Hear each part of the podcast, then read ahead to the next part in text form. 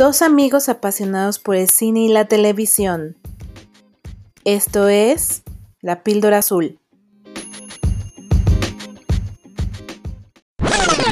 Bienvenidos a La Píldora Azul. Mi nombre es Cintia G. Estoy con André Osornio y para esta semana quisimos empezar con un título de película animada que, pues bueno, es como el lanzamiento más reciente de eh, Walt Disney Picture. Hablamos de Raya y el último dragón. Y pues aquí les voy a contar un poquito de qué va para quienes aún no la han visto y pues también eh, un poco de mi opinión. Buenos días, amigo. Hola, buen día. Hola, escuchas, ¿cómo están? Después de este puente, que para muchos fue puente, para otros que somos para nosotros no. Para otros no fue, nosotros no fue puente exactamente. Exacto. Este, pero bueno, para los que se fueron a pasear, en su conciencia quedará. Este. Ah, exacto. Eso, eso estaba pensando. Yo dije, qué poca, porque yo tengo muchas ganas de salir, aunque sea a Xochimilco, y pues uno no sale porque, porque pandemia, ¿no? Pues mira, bueno. ya en, en, 15 días estaremos en semáforo rojo otra vez, ¿no? Pero bueno. Seguramente. Ya la disfrutaron, ya la disfrutaron. Pero bueno. Lo vivido nada se los quita. ya, pues ya que. Venga, cuéntanos de qué va este, este. De, nos decías que esta es la más reciente de Walt Disney Pictures, ¿no? Sí, oye, antes, antes de meternos a la película, sí quiero hacer una mención de que estoy súper, súper contenta de que metieron en los nominados de los Oscar a Wolf Walkers, que ya les había hablado yo, lo había mencionado, me parece que en, las redes de La Píldora Azul. Es una película que está en exclusiva en Apple TV, este, esta plataforma exclusiva de Apple. Y la verdad es una cosa chulísima, bella, se las recomiendo. O sea, no quiero dejar pasar la oportunidad de mencionarles que en verdad es una muy, muy bella película y que si de mí, por mí dependiera, yo le daría el Oscar a ella. La verdad es que siento que sí supera por mucho en diferentes aspectos a Soul o On Guard o cualquier otra que me mencionen de las que están nominadas, pero... Pero pues crees que gane. Yo, ¿no? No creo, porque la verdad es que este, este premio siempre se lo lleva Disney y si no se lo lleva Disney, se lo lleva DreamWorks y en, este, en esta ocasión me parece, no les mentiría, pero creo que nuestra DreamWorks. Entonces, y Disney está compitiendo con dos, con On Guard, que en español es Unidos, y Soul. Así es que lo más seguro es que se la lleve Soul. Pero bueno. bueno pero también Soul vale la pena, ¿no? Nos habías dicho en la reseña. Sí. O sea, si pones a las dos, quizá, a lo mejor como dices tú, vale más la pena la otra. ¿Que nos recuerdas cuál es el nombre? Wolf Walkers, o sea, caminantes, o sea, caminantes con lobos o caminantes, sí, entre lobos, una cosa así lo podremos traducir. Em, Pero Soul tiene lo suyo, tiene lo suyo. Sí, o sea, la verdad es que es una película con mucha profundidad.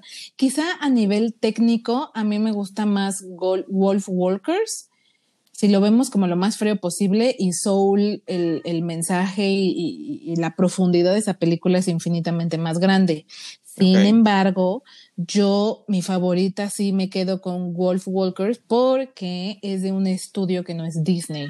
Y para ser de un estudio pequeño, entre comillas, porque pues prácticamente nadie se le compara a Disney, La verdad es que es una excelente película con, con un mensaje también muy lindo acerca de eh, no dejarnos vencer por el miedo, que eso me parece también súper poderoso, como a veces el miedo nos frena o nos obliga a hacer cosas que no debemos o que no están del todo bien, y la libertad.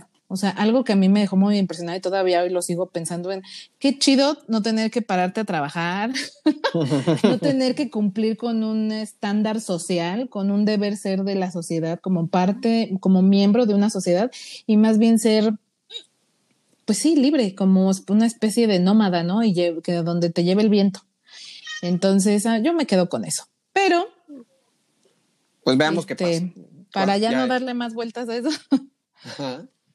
Vámonos de lleno con Ray. Se tenía que hacer la mención, se tenía que hacer la mención y pues va un poco relacionado con lo de hoy, ¿no? Entonces, cuéntanos, cuéntanos. Vámonos con Raya y el último dragón, eh, que es la película 59 de eh, el estudio Walt Disney Pictures.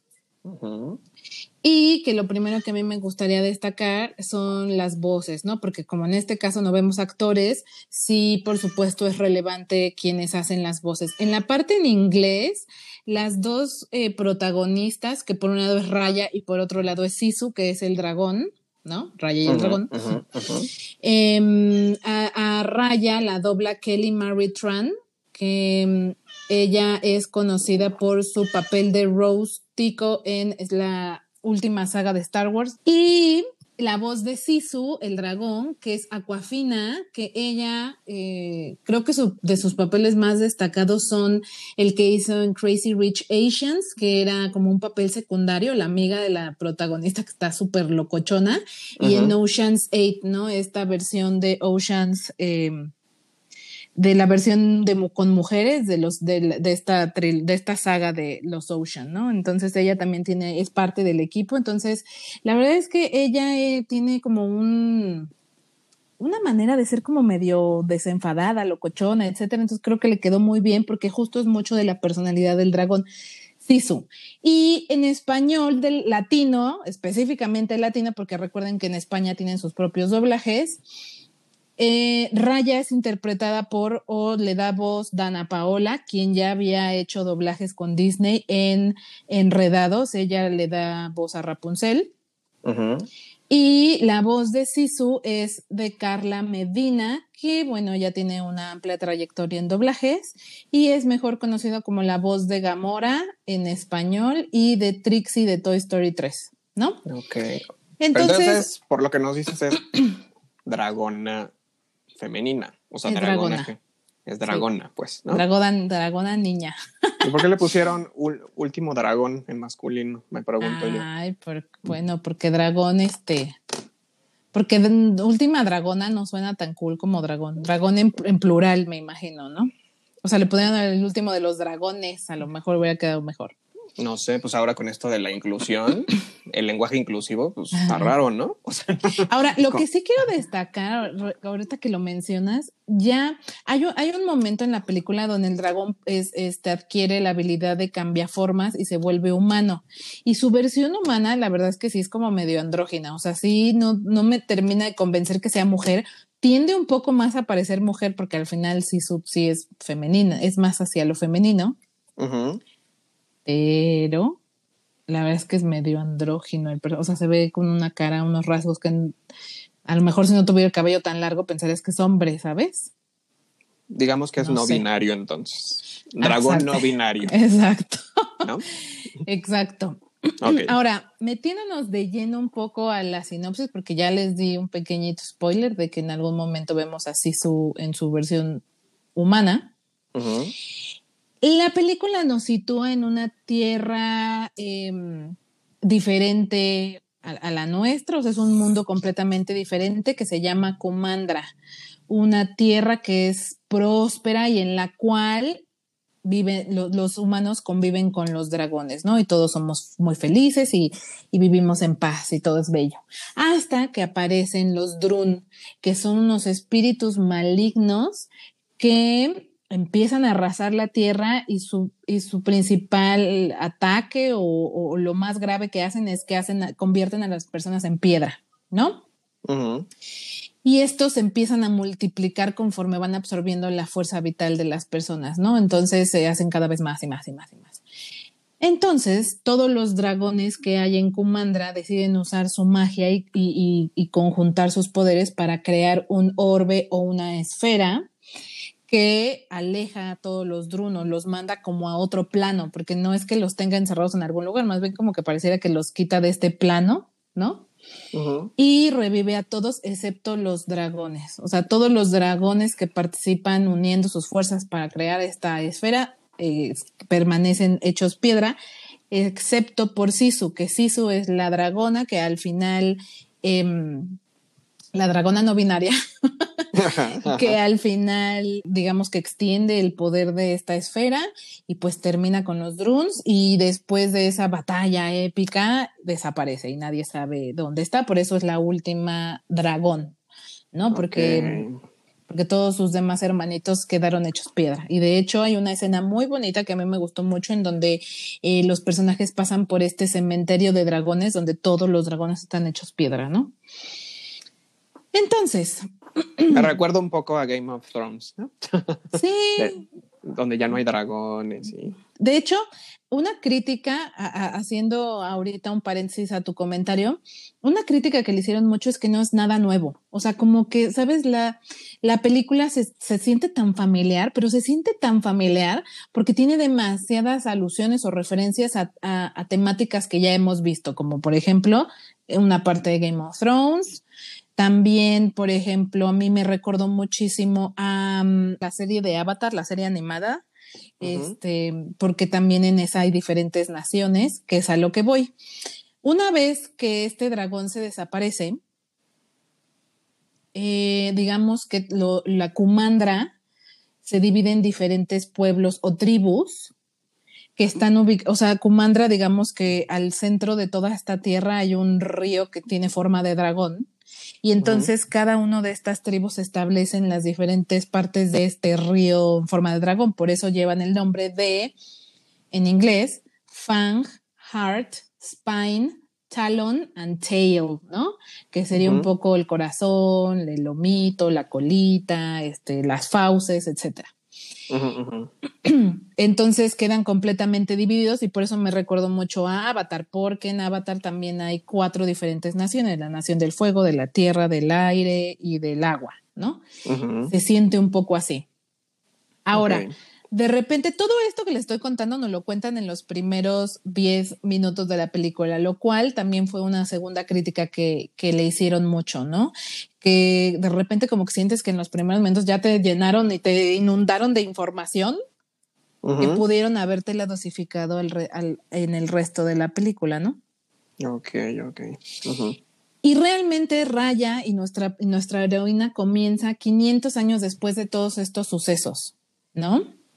En donde ella es hija del jefe Benja de la tribu Corazón y ellos son los protectores de esta, de esta orbe, de esta esfera mágica, que es como el último vestigio de poderes de dragón, ¿no?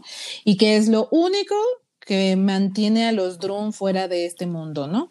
Entonces, la tribu del corazón es la que la responsable de cuidarlos y por lo tanto Raya es entrenada como protectora de esta de esta orbe. Su papá convoca a una reunión de todas las tribus porque él cree que las tribus deben volverse a unir en un solo mundo, Kumandra, ¿no? Y llevar la fiesta en paz, porque obviamente eh, todas las otras tribus odian o no, o, tienen pleitos entre todos, específicamente con la tribu corazón, porque son los que tienen el orbe y ellos creen que porque ellos tienen el orbe están más protegidos o son más prósperos o les va mejor y, todos siempre han querido tener este, esta esfera, ¿no? Entonces el papá con tal de limar estas asperezas, convoca una reunión donde Raya, que es todavía una niña, niña entrando a la adolescencia, quizá la vemos a los 10, 12 años, este, mm, conoce a la, a la, hija de la tribu eh, Fang, que sería Fauces, las Fauces, que se llama Namari, como que establecen una linda amistad, lo que lleva a Raya a, a, mostrarle a Namari dónde está ubicada o escondida el orbe. Y entonces esta niña, Namari, intenta robarla, lo que provoca ahí un zafarrancho entre todas las tribus y eso termina por que rompen el orbe en cinco pedazos. O sea, lo destruye. Oye, antes de que sigas, ahora me, me recuerda, ahorita que dices esto que alude, que se suena tan familiar, ahorita con lo que nos estabas contando, me recuerda muchísimo a la serie de, a la película, las películas, la trilogía de Divergente.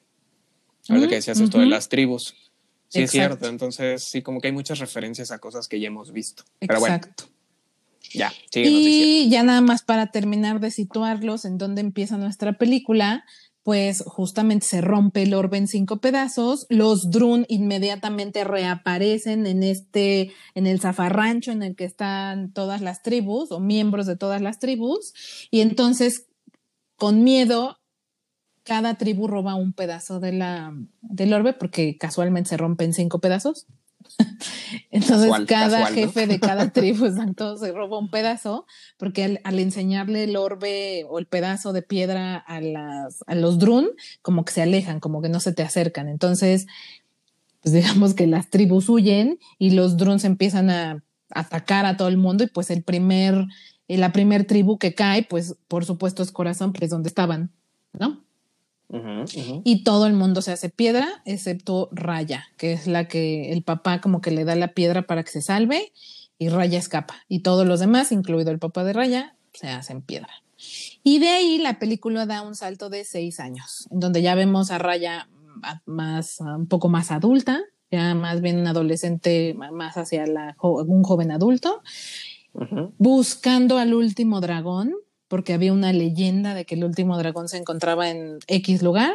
Y entonces ella quiere buscar al último dragón para que ese dragón pegue o una todas las piezas y haga que el orbe otra vez funcione y que los drones se vayan y que todo el mundo vuelva a la vida, ¿no? Y ahí es donde, ahí es, ese es el punto de partida de la película. Y todo eso no lo cuentan en 10, 15 minutos, ¿no? Así pensé que era toda la película. ¿eh? Y fin, y fin, se acabó. Pues es que, justo, justo por eso quería terminar de contarles el punto de partida de nuestra, de nuestra heroína, porque la crítica, como les decía, es que se aventaron como demasiada información e información interesante sobre, pues, cómo, este, cómo es este mundo Kumandra, cómo eran los dragones, después, este, las tribus, las peleas, etcétera. O sea, es demasiada información para 15 minutos y sí creo que puede jugarles en contra porque al final si hubieran dosificado esa información, pues a lo mejor se sentiría un poco mejor y no que te dieron así, ¡pum! Ahí está, todo, de una vez, ¿no? Claro, sí, pues sí. y luego tú dinos la historia. Ah, ah, exacto. Ahora, eh, yo nada más antes de entrar un poco a mi crítica, eh, en Rotten Tomatoes, que ya saben que es una fuente bastante recurrente para las críticas, la película recibió el 96% de aprobación de 224 críticos. Acuérdense que son críticos de todas partes del mundo que se registran en esta mm, plataforma y que después de una exhaustiva no sé, investigación o whatever, los aceptan o no. Y también eh, tuvo una calificación, o sea, tuvo una crítica positiva, pues, y tuvo una calificación de 7.7 de 10. O sea, no le fue tan mal. Realmente le fue bastante bien. También otro dato importante de mencionar o, que está eh, ya como, como dato curioso un poco, la verdad es que uno de los grandes aciertos de Disney para esta película es que sí, como siempre, cada película se va, da un paso adelante. O sea, creo que Disney lo que sí sabe hacer muy bien y lo tiene demasiado bien estudiado es cómo dar más en cada película. Y yo creo que el gran acierto de esta son las ambientaciones. Hay tomas o momentos donde tú la sientes real. O sea, sientes a los, aunque estás viendo a los personajes animados, el fondo se ve como una fotografía, o sea, se ve extremadamente realista. Y lo menciono en este momento porque la película o, la, la, tierra de fantasía que es Kumandra está inspirada en el sudeste asiático. Específicamente hablamos de eh, lugares como Brunei, Singapur, Laos, Tailandia, Camboya, Vietnam, Malasia, Indonesia, Filipinas, Birmania, o sea, la verdad es que sí se siente toda una vibra asiática, o sea, aunque no estás viendo nuestro mundo, estás viendo un mundo de fantasía, todo el look and feel se siente con una carga muy importante asiática, tanto que los dragones, y es importante destacarlo porque a mí no me había caído ese 20 hasta que lo hablé con el señor, los dragones es el típico dragón asiático, o sea, el que parece como lombriz, como Mushu de Mulan, que son larguitos, flacuchos, esos son los dragones de esta película, ¿no? Ok, ok. No los de Game of Thrones. No los de a los alados gorditos dragones, que a mí particularmente me gustan más porque, pero quizá más para la parte realista, ¿no? O sea, ver un dragón, así yo sí me imagino en mi mente, si, si existieran los dragones, me los imagino como en Game of Thrones, ¿no? No tanto como el chino, que es larguirucho, flacucho, entonces es como que no estoy imponente, la verdad. Ok, ok, ok. Así que te oigan los chinos Exacto. y los asiáticos. Bueno, todos los asiáticos. Bueno, es mi punto de vista. O sea, aquí en gusto se rompen géneros, pero pues como, como Disney les decía, lo sabe hacer muy bien. obviamente hicieron una investigación súper exhaustiva y pues bueno, obviamente viajaron a estos países para poder construir todos los paisajes, etcétera. Entonces, la verdad es que ese es un gran, gran acierto de la película, el nivel de realismo que las ambientaciones tienen y también los personajes, porque hay momentos donde ves, eh, hablando ya de la parte técnica, las expresiones faciales de los personajes también cada vez son más realistas, o sea, cada vez parece menos CGI y parece más este, esta técnica de mm, cuando te ponen este, un montón de puntitos en la cara para, para eh, detectar todas tus expresiones faciales, un poco lo que hicieron con Gollum del Señor de los Anillos o con King Kong o con algunos de estos que Andrew Serkins es como el rey de esta, de esta mm, técnica. Cada vez los dibujos parecen más esto, güey, que el CGI. O sea, la verdad es que sí, las, las, los movimientos y las expresiones faciales están increíbles que hay una crítica al respecto, ¿no? O sea, que justo tanto realismo de repente es polémico porque justo decían, ¿no? El, día de mañana va a llegar, va, a avanzar tanta, tanto esta tecnología que ya no vas a necesitar actores, ¿no? Y entonces vas a crear pues, ya gente. Todo animado. Por computadora, ajá, y ya los vas a controlar tú en cómo actúan. Y eso, pues, está medio raro. Digo, tardará quizá mucho en llegar a este punto tal cual, pero un poco la crítica, ¿no? No sé, digo, ahorita antes de que nos sigas diciendo, ¿qué opinas tú pero creo que siempre, o sea, con este tipo de contenidos, pues sí se necesita un poco de fantasía y que no sea tan realista. Yo sé que lo hacen para, pues mejorar, ¿no? O sea, mejorar y mostrar que cuánto ha avanzado, quizá hasta cierto punto es un poco de presunción, ¿no? Decir, miren, soy el estudio más fregón y vean cuánto ha avanzado y ustedes, ¿no? ¿No? El resto, como decías, los chiquitos. Pero también es eso, creo que hay que saber que el contenido animado es eso, es contenido animado, ¿no? Y que siempre tiene, debe tener de ser una ilusión. Digo, en sí, el cine es una ilusión y es, pues, ficción, pero de repente se requiere eso en este tipo de contenidos, ¿no? Que se vea. Por eso muchas, muchos cortometrajes o incluso largometrajes animados terminan recurriendo a lo básico y es cuando muchas veces son aplaudidos porque justo es eso, ¿no? O sea, tal cual tomar un, papel, dibujar sobre el papel, ¿no? A, a, lápiz, a mano alzada, como dirían, ¿no? Y es y pues vuelve a lo básico, ¿no?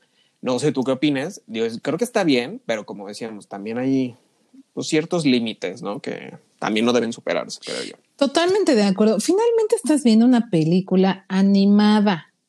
O sea, no estás esperando realismo. Bueno, creo yo, o bueno, yo por lo menos hablando de mí, pues sí estoy consciente que estoy viendo, estoy viendo una película animada, pues no estoy esperando que se vea hiperrealista, ¿no? Es una tendencia hacia donde están yendo estudios como Disney, pero la verdad es que es innecesario. O sea, creo que mientras la técnica sea buena, la técnica de dibujo sea buena y la historia sobre todo sea bastante firme, bastante fuerte, pues la verdad es que si es realista o no es realista, eso termina siendo irrelevante, ¿no?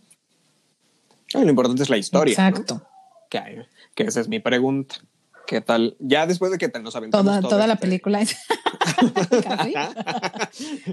Dinos tú, o sea, que realmente el guion, ¿qué onda con el guion?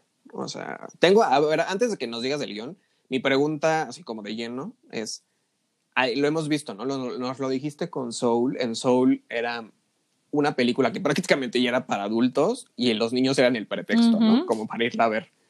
¿Aquí pasa lo mismo o si es una película para niños? No, esta en este caso sí es una película de niños. Aquí se siente nuevamente, firmemente este Disney que le habla a los niños, pero que les trata de transmitir un mensaje muy lindo, que en este caso eh, sería confiar.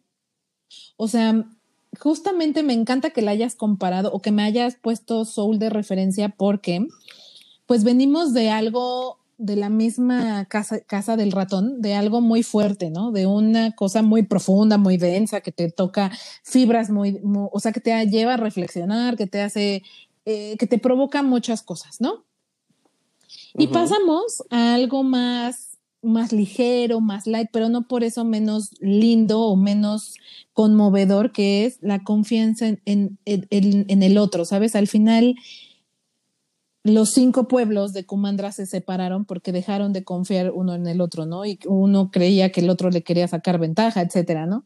Y cada vez se fue separando más y más y más este pueblo. Entonces, lo que Raya o el viaje del héroe de Raya y que termina por entender, como su papá le trataba de enseñar, es que la única manera de avanzar es confiando en el otro, es confiando uno en el otro. Y eso es tan real, es tan palpable en nuestra vida día a día, que sí te hace reflexionar, ¿no? Y esa es la realidad. O sea, yo no sé si les pasa que se suben a un Uber y yo la verdad sí voy paranoica de no voy a hacer esos Uber este, de, que secuestran chavas, ¿no?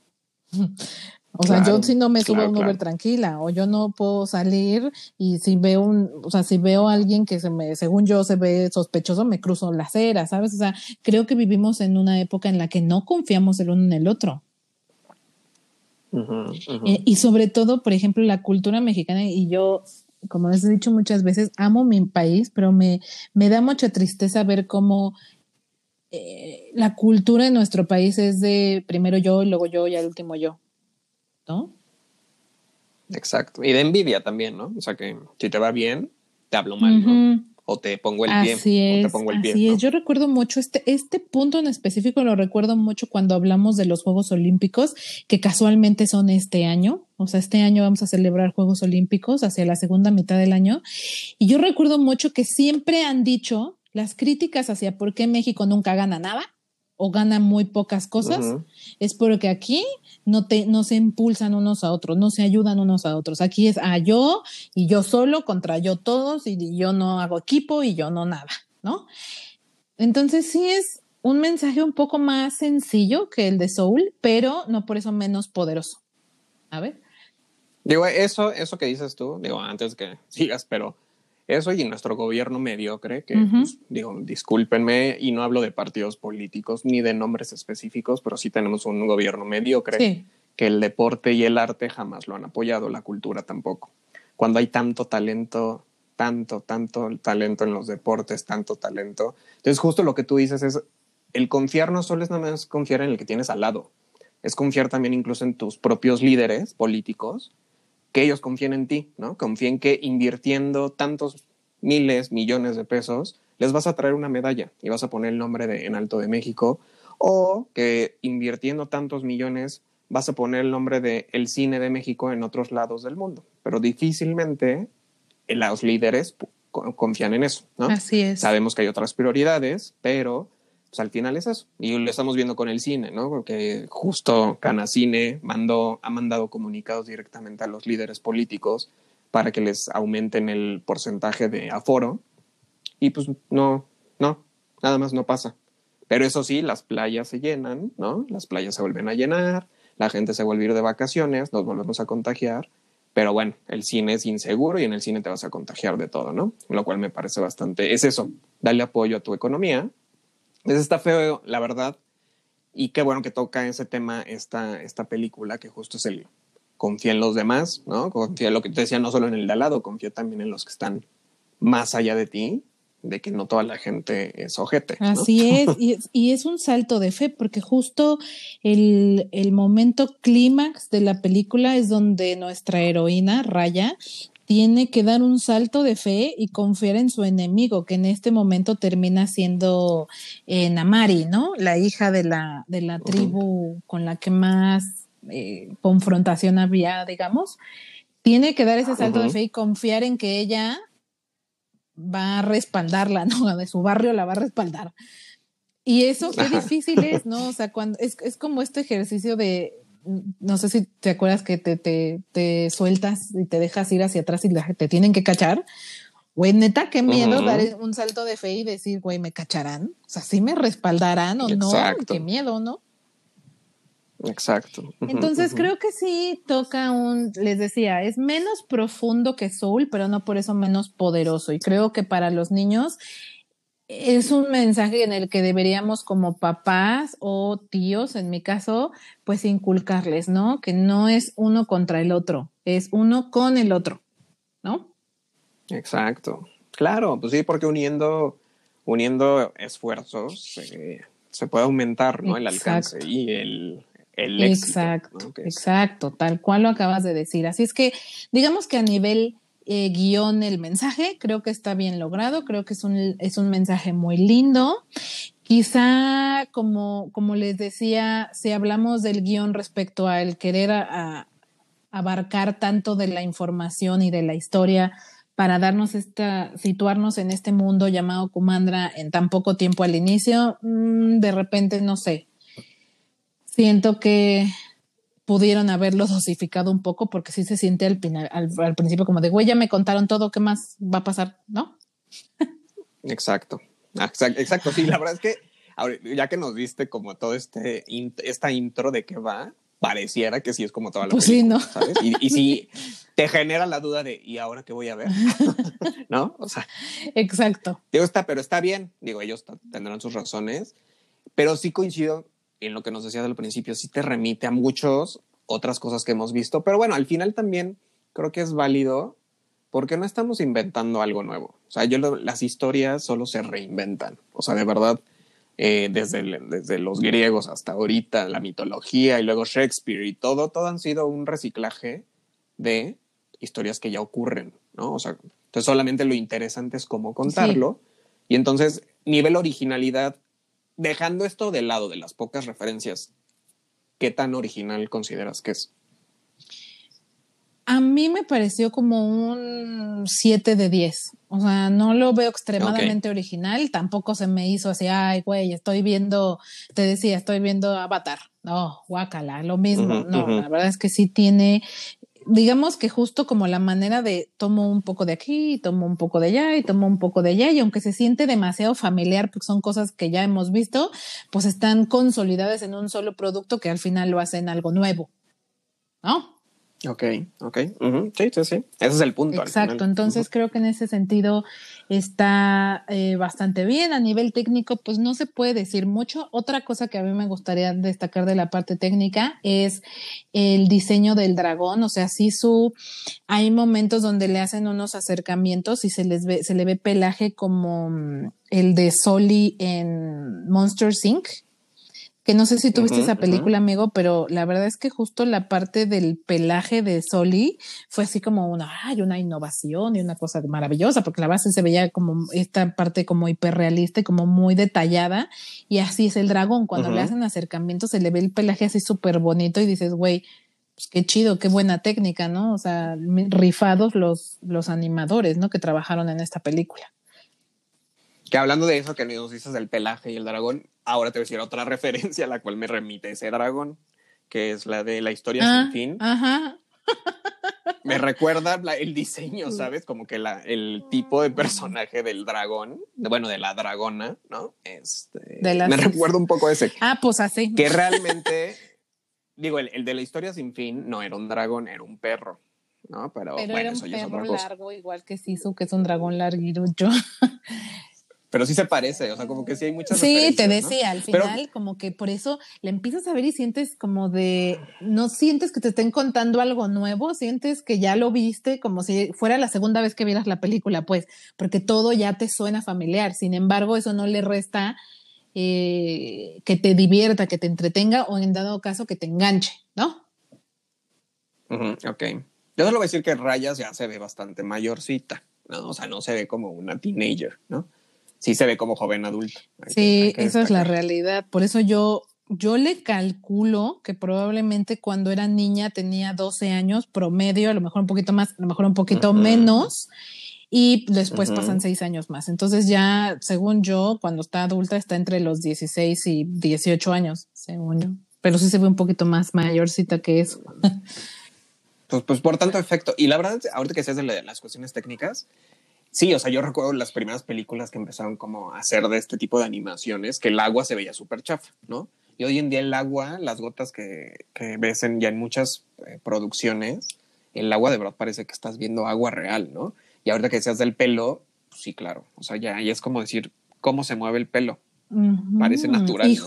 Por eso lo que te digo, qué miedo al rato que ya, ya no ocupen actores y nos dejen fuera por estar haciendo esto. Y justo que ahorita que hablas del agua, hay una escena donde Raya termina en el río y esa secuencia es como si estuviera, o sea, en este hiperrealismo que logran con la película, es como si estuviera alguien grabándola en el agua, ya sabes que la cámara se mueve con el movimiento del agua, como si se hubieran aventado al agua con ella, pues, o sea, de, ver, de verdad, o sea, el, el tono de realismo está en los detalles muy marcado, o sea, sí mis respetos, ¿no? Para el, para el nivel técnico de la, de la película.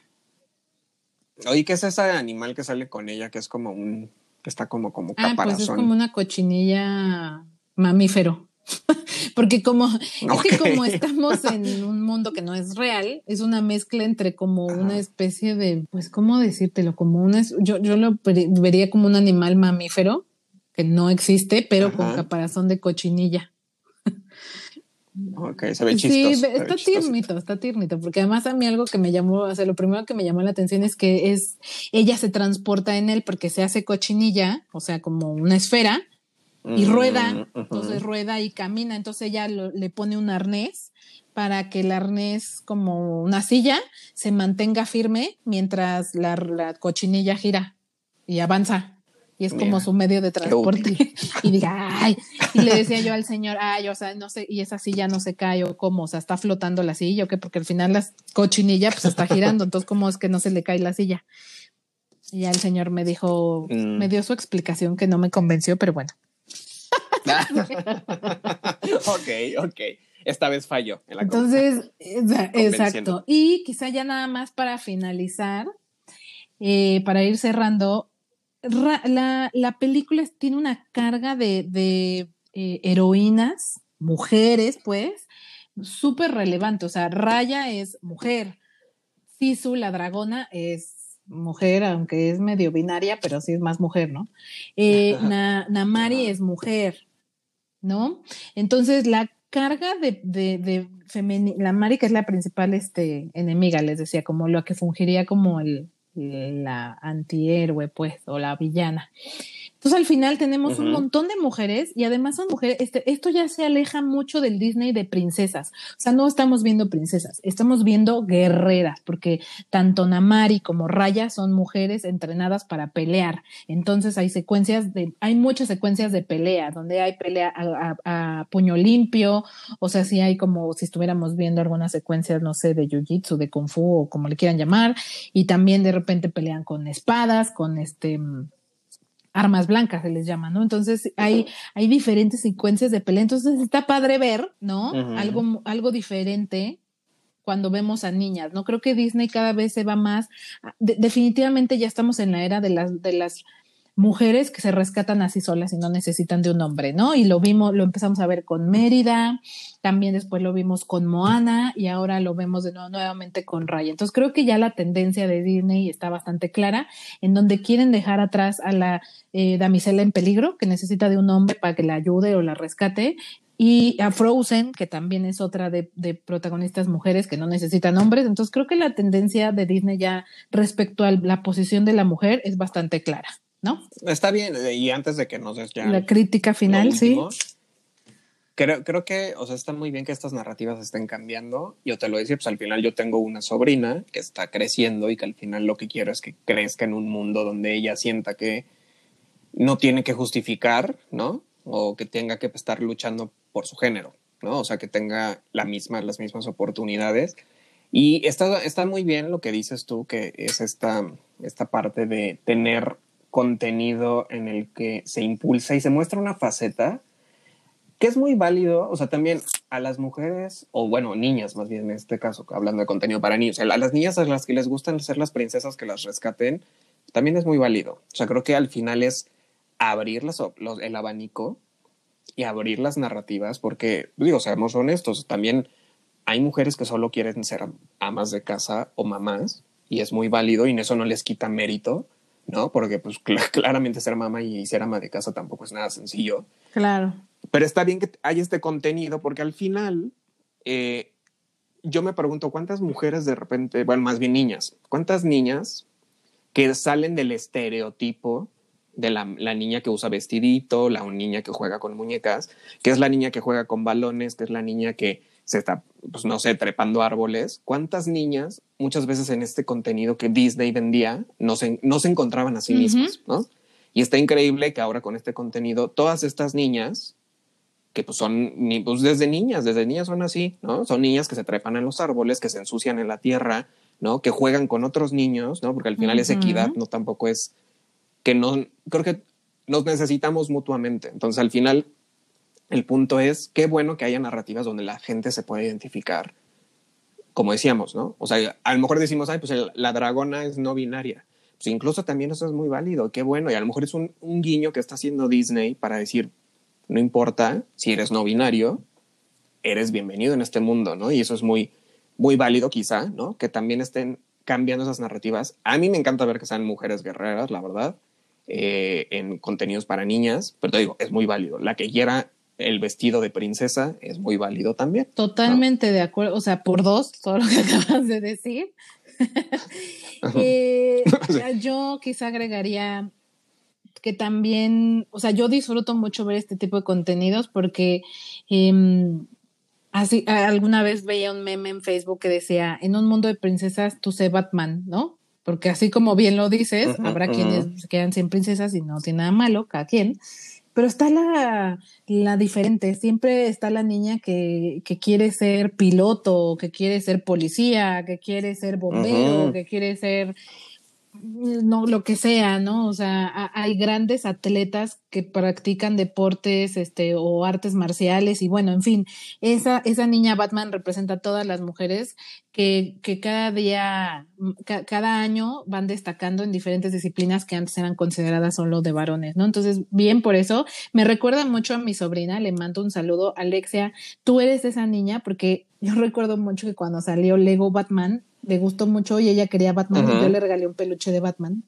y traía su Batman para todos lados. Así es que qué bueno que Disney piense en estas niñas que quieren algo más que solo ser princesas. Bien por ellos, me gusta bastante. Me gustaría empezar a ver, como dices, más contenido de eh, que Disney se empiece a abrir. Digo, ya lo hizo un poco en, en Star Wars, donde hubo algunos, este, bueno, no hubo, no guiños, más bien en algunas escenas hubo este, relaciones entre mujeres o relaciones entre hombres, no sexuales, pues, sino que se veía claramente que eran pareja.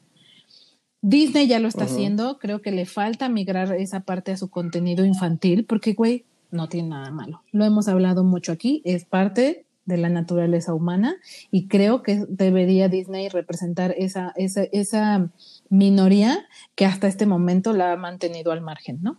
Ya, ya hablaremos de eso en otro programa para que no se extienda mucho esto, pero dinos, ¿dónde podemos ver esta? Esta está disponible en la plataforma de Disney Plus. Desafortunadamente, en nuestro país eh, no llegó a las salas de cine, hasta donde yo tengo entendido, por lo menos no en la Ciudad de México, solo está eh, en la plataforma y por el momento solo está con pago por evento, digamos que tienes que pagar un costo extra que me parece son 325 pesos eh, para poderla ver. Si se quieren esperar, que también se los recomendaría, digo, no tienen que correr a verla.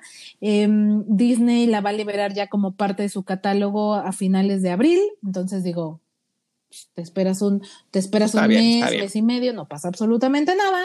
Este, y pues finalmente ya para darles mi calificación, yo le pondría a esta película un 7.5 sí la disfruté bastante. La verdad es que comparada con otros de los de las últimas películas que hemos visto de la casita del ratón, tenemos la de Ongard Unidos y también tenemos este Soul. La verdad es que me parece un mejor contenido que Ongard o Unidos y creo que ahí se la lleva un poco con Soul. La verdad es que sí es una película bastante entretenida. Yo sí llevaría a, sus a sus hijos, a sus sobrinos a verla. O los más bien los sentaría, porque en este caso es sentarlos. Muy bien. Y ya nada más para cerrar, antes de que nos den las redes sociales, queridos escuchas, de verdad se ven muy realistas los personajes. Qué miedo. sí, sí. Este, sí se ven muy realistas. Entonces, este, pero bueno, ya, ¿cuáles son nuestras redes sociales? Nos encuentran en Facebook, Twitter e Instagram como La Píldora Azul, con una A entre píldora y azul. Muchas gracias, amigo, y nos escuchamos mañana.